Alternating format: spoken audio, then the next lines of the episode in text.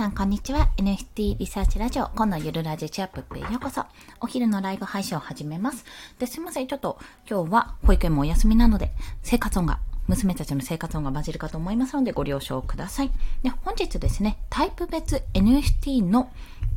の 捉え方だったっけな ちょっとごめんなさい。なんか、こんな風にタイプに分かれるだろうなって思ったのをちょっとご紹介したいと思います。まあ、皆さんは出品される側、コレクター側、いろいろあると思うんですけども、基本的に今回は出品する側の目線で考えていきます。で、あ、出品する側、まあ、そうですね。ちょっと微妙なところもあるんですけども、そっちのところで、あの、お話しすると、まあ、言ってしまえば、クリエイターっていうのがあります。で、クリエイターって基本的に、あの、イラストレーターさんとか、もしくはまあ私みたいに、あの、特にイラストとかの勉強してなくても、やったりする方もいらっしゃると思うんですね。で、そういった方、クリエイタータイプにもやっぱり種類が分けられるんですよ。それはコレクションの種類だけじゃなくて、実際にどういうふうにその NFT 出品、まあ NFT コレクションを作ることによって、どういうムーブメントを起こしたいかっていうところにつながると感じています。で、今回、そのタイプ別3つに分けたんですね。で、1つは漫画家。タイプ。まあ、私の言葉がちょっと変わるかもしれないんですけど、漫画家タイプですね。これはガチクリエイター。もう本当にクリエイトに素敵なコレクション、素敵な作品、もう素晴らしい作品を作るための、に注力する方っていうイメージです。で、二つ目が事業家タイプです。この事業家タイプっていうのは、もちろんあの素晴らしい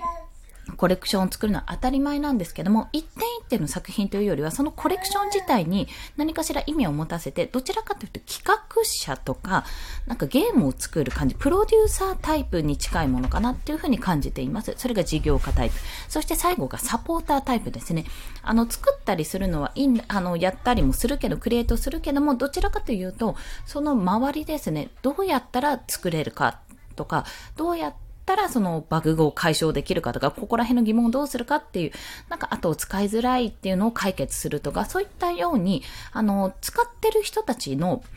けあの、ユーザー側ですよね。ユーザー側たちをサポートするような立場になるのかなと考えてます。で、それらが、なんか、そういうタイプに分かれるんじゃないかなっていうふうにちょっと私は見ていたんですね。というのも、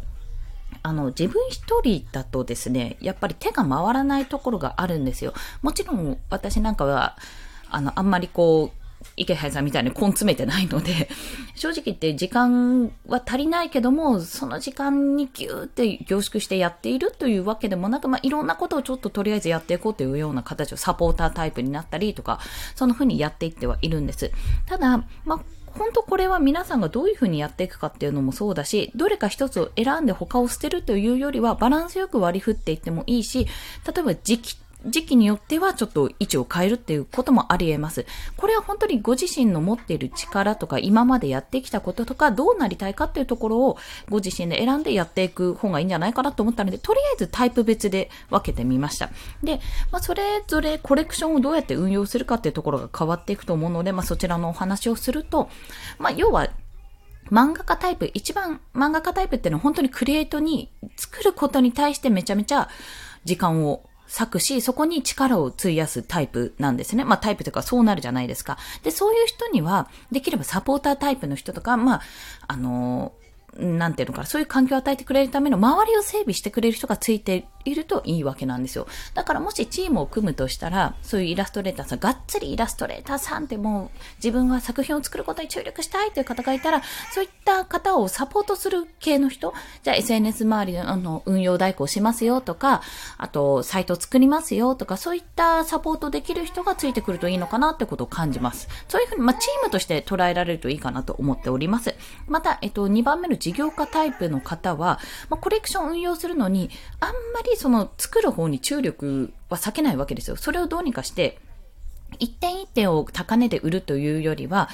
全部コレクションとしてどういうビジョンがあって、どういう目的があって、今後どういうふうに展開していくっていうのがある程度もう未来が1年後、2年後、3年後ってことを、ビジョンを見ながらやっていくタイプだと思っております。まあ、ちょっと私自身はそこを目指していきたいんですけども、そ、この事業家としてやっていきたいんですが、まあ、コレクションを作ることによって一つの会社を作って、それの主力商品を作るっていう印象で NFT をやる、もうガチビジネスっていうような立場になるかと思います。というか考えられます。で、こういう人は何が必要かっていうと、あの、ご自身で作るかどうかもちょっともちろんですし、やっぱりチームでやらなきゃいけないっていうか、チームがもう必須になるかなって必須事項になります。もう SNS とか、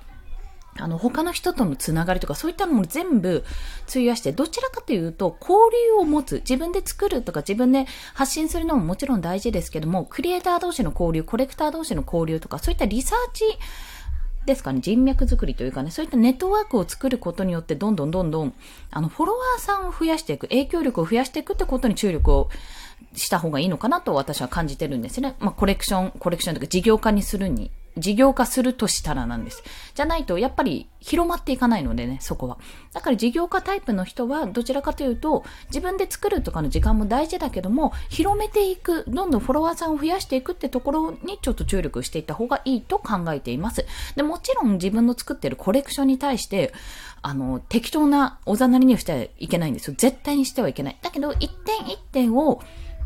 なんていうのかな、すごく、うんと、一点一点もなんて言ったらいい超高クオリティのものを作るとかいうイメージというよりは、コレクション一つですごい価値のある。あ、これ面白いなって1個2個買って、あ、なんかこれやったら次こういうのが欲しいなってちょっとなんか先の未来ワクワクさせるようなものを作るっていうのが一つかなと考えてます。そして最後が、